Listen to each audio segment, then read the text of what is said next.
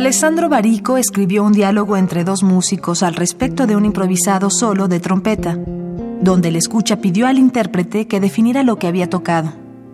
Cuando éste se mostró incapaz de definirlo, el experimentado músico replicó con una sonrisa. Cuando no sabes lo que es, entonces es jazz.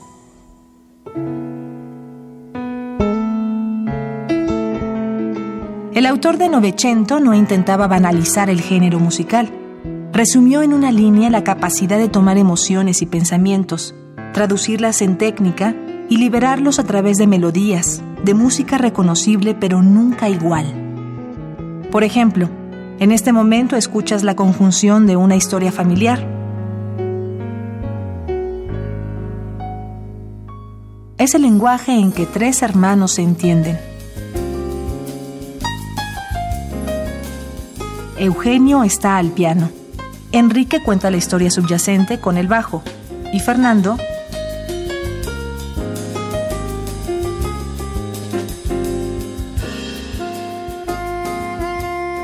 Ahí, en el impacto metalizado, en la percusión sorda, estaba Fernando.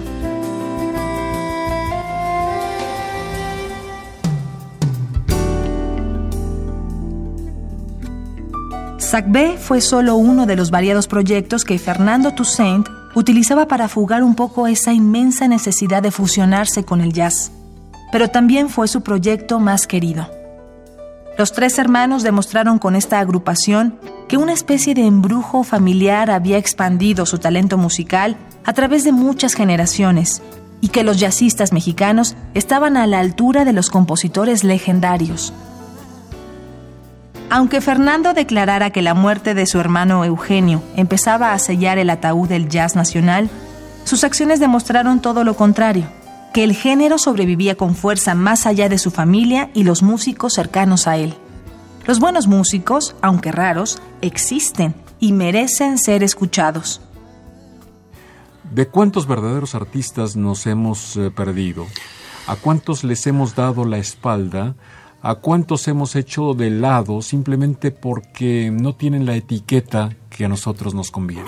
que estás muy grueso. De entrada, bueno, con la experiencia que tengo en este momento contigo, ya mencionaste a dos, Alejandro Sanz y Ivonne.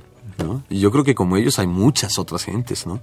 Muchas que conoces tú incluso, muchas que conocemos los dos, y muchas que no conocemos. ¿No? Yo creo que desgraciadamente el, la, etiquetación del asunto, la, el simple hecho de querer determinar qué es lo que hace un artista o no hace, nos lleva a este tipo de, situaciones, ¿no? Hay mucha gente que está cantando pop que realmente lo que le interesa es cantar otro tipo de cosas. Y viceversa, ¿no? También hay mucha gente que está cantando jazz que deberían estar cantando pop, ¿no? o ese tipo de cosas. Pero volviendo un poco a lo que dices, yo creo que sí hay mucha gente que, que tiene un, un doble, eh, una doble personalidad en ese sentido, ¿no? Mucha gente que de repente a través del pop estuvo buscando su solución para poder hacer otras cosas, como nos pasó a muchos en alguna época. La gente esta que se dedicaba de repente a los jingles para poder hacer jazz, o, los, o nosotros que teníamos que tocar pop con alguien para poder subsistir y entonces tocar lo que se nos pegara la gana. De este tipo de músicos hay muchísimos, ¿no? No de músicos nada más, de pintores, de artistas en general, ¿no? Esta necesidad de sobrevivir en el arte que a tantos lleva a la amargura, a Fernando Toussaint le otorgó la capacidad de adaptarse y disfrutar cualquier género musical en el que llegara a verse envuelto. No tenía tapujos en enlistar aquellas colaboraciones musicales que escandalizarían a los grandes eruditos de la música culta. Por el contrario, le apenaba reconocer que en su juventud su talento lo condujo fácilmente a la arrogancia de la cual ya no quedaba ninguna sombra en su madurez.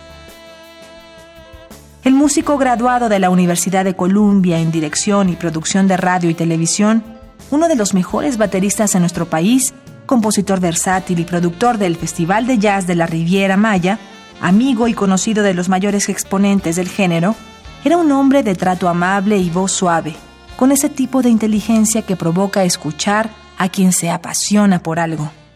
Desgraciadamente en México, sin, caer otra vez en el rollo de quejarse, porque no quiero meterme en ese rollo, en México hay muchos de estos, ¿no? Hay muchísimos de estos. Hay extraordinarios compositores que están perdidos en el anonimato porque simple y sencillamente así se han dado las, las condiciones de su trabajo, ¿no? Pero pues, también por otro lado hay mucha gente que, que, creo que ha desviado un poco su actividad, ¿no? que no se ha dejado ver como realmente es, por creer que los otros caminos son los fáciles para llegar a esto. No sé si me explico. ¿no? Sí. De repente tocar con, eh, con Alejandro Sanz, pues a mí me proporcionó tener una cierta estabilidad económica para poder estar en tranquilidad con mi familia, en mi casa y con Ivonne y demás. Y al mismo tiempo me dio chance de hacer lo que se me pegaba la gana, no, no lo puedo negar. ¿no? Pero siento que de repente esa, esa dualidad o esa coalición que debería de existir no es una coalición real, es, una, es un impedimento muchas veces. Muchas veces se pierden los artistas ¿no? haciendo algo que no realmente es lo que quieren hacer o, que lo, o lo que pueden hacer. La tarde del 25 de febrero de 2017, la noticia se esparció como una nota fuerte y perdida. Fernando Toussaint, a sus 62 años de edad, había dejado de estar entre los vivos para fusionarse a ese espectro más allá de nuestro entendimiento, donde solo existe la música. Músicos que el tiempo no borra. Indeleble. Indeleble.